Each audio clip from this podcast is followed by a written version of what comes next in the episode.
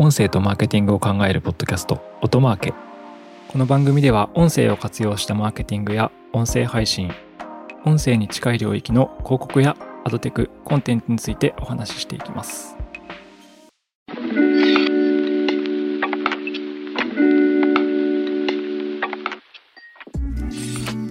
はい皆さんこんにちは。音なるの八木大輔です。前回に引き続き今回は高橋くんがお休みのため八木が一人で配信していきます。今回も2つほど音声関係のニュースを紹介したいと思います。まずですね1つ目のニュースは、えっと、ビジネス特化型の SNS の LinkedIn が、まあ、音声配信サービスを導入する手法を検討してますっていうニュースですね。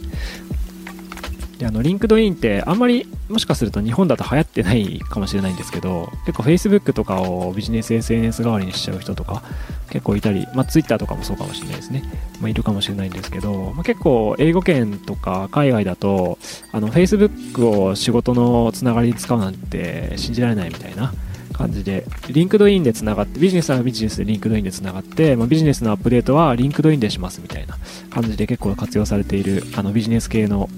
SNS ですね。で具体的な機能としては、クラブハウスのように、あの、配信をする人と、まあ、聞く人に分かれてのルームみたいなものが作れるような機能が作られているようです。 LinkedIn はビジネス利用の SNS なので、まあ、プロフェッショナル同士が、まあ、情報交換だったりとかネットワーキングしているっていうところで言うと、まあ、クラブハウスってメディアというよりは、ま、イベントなんじゃないかっていうコンテンツではなくて、まあ、イベントなんじゃないかっていうふうにも言われていて、まあ、登壇ですねあのイベント会場なんじゃないかみたいな性質も登壇会場なんじゃないかみたいな性質もあったので、まあ、そこで言うともしかしたらクラブハウスよりも LinkedIn の方があの確かに相性がいいのかもしれないなっていうのはこのニュースを見て思いました。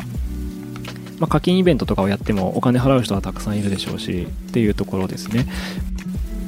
ちなみに LinkedIn はですね、あのマイクロソフト傘下のサービスなので、まあ、これで Facebook も音声 SNS で音声参入しますって言ってますし、Amazon、Google、Apple は参入してるので、 GAFA GAFAM って言われるようなあの IT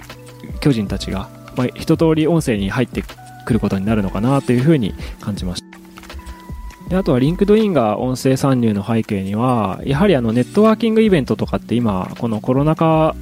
の状態だと、まあ、できないので新しい人と人がつながるみたいなところが、まあ、やりづらくなっている中であのかつ、まあ、在宅ワークみたいなライフスタイルがどんどん普通になってきてしまっているのでおそらくこれから以前ほどはネットワーキングが起きないんじゃないかみたいなところを見据えてあの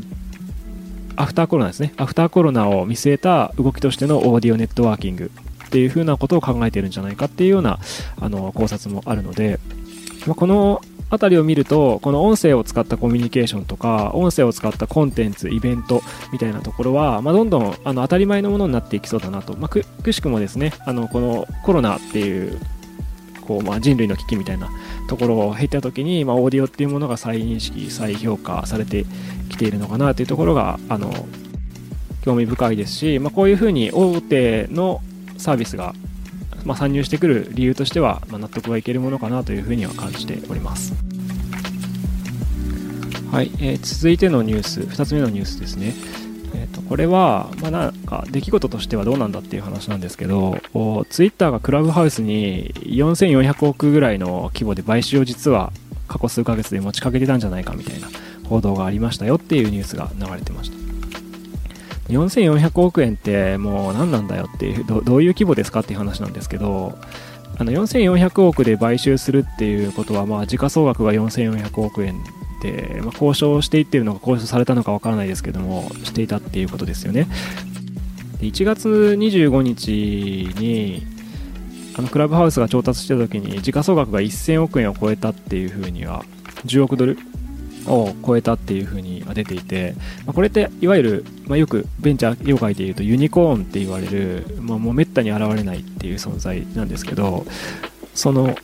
1000億で調達した、まあ、前後まあ、後なのか前なのかわからないんですけど、その前後で、まあ、4400億円の評価額で交渉が続けられていたっていうのはもう凄まじいスケールの話というか、まあ、ちょっと意味がわからないなという感じですね。ただそういうスケールで Twitter がまあ、クラブハウスに興味を持っていたのかクラブハウスがふっかけたのかは分からないですけれども、まあ、少なくともツイッターは、えー、スペースっていうサービスを始めるところから見てもこの音声 SNS っていうものには非常に、まあ、興味を興味だったり可能性を、まあ、見ているのかなというふうには感じられますね、まあ、ただ結論としてはあのこの買収交渉は決裂していてでクラブハウスはこの買収が、まあ、終わってまうまくいかなかったので株式投資を、ま別途、まして追加出資エクイティファイナンスをしましょうという風な戦略に切り替えてるっぽいのでこの後もじゃんじゃんバリバリ、まあ、資金収入戦力強化軍資金強化をして、えー、サービスを世界的に伸ばしていくっていうような、まあ、あとマネタイズのポイントを作っていくっていうような思考でいるのかなというふうに考えられますね。なので、まあ、引き続き動向は見ていきたいなと思いました。この後競合サービスも、まあ、Facebook だったりとかあの Twitter だったりとかっていうのがたくさん出てくるでしょうしライブ配信にまあなんか飽きてしまったじゃないですけど、まあ、一長一短ある中でオンデマンドのコンテンツですね。あの収録型のコンテンツに戻ってくる人たちそっちを、まあ、もっともっと聞く人たちみたいなのが、まあ、増えてくると、まあ、オンデマンドもライブも時間の奪い合いでは競合関係にあるのでなんかそういったところでクラブハウスがどこまでこうサービスを伸ばしたりとかマネタイズであの非常に強いプラットフォームとして生き残っていけるのかみたいなところは引き続き気になるところではあります。あとは1つ目のニュースでもあった LinkedIn にも言えることなんですけどまだあのマネタイズとかこの音声配信ライブ音声 SNS でどうお金に変えていくのかとか配信した時にどういうインセンティブがあるのかっていうところがまだ現れてきていないところではありますよね。でこれができてくると本当にまた次のラウンドの戦いが始まるのかなとは思っていて例えばコンテンツ保有者ですね。例えば例えばガンダムとかいつもあの例を挙げるとガンダムの話ばっかになってしまうんでそろそろやめますけれども あの非常に求心力のあるファンがついてるコンテンツが配信した時に、まあ、投げ銭だったりとか、まあ、月額課金とかはもしかすると他にも競合サービスがあるので難しいかもしれないですけどそこだけで出せるバリューみたいな価値みたいなものを提供した時に、まあ、どういうふうにお金が流れていくのかみたいなところが、まあ、気になってくるいるところではありますね。あの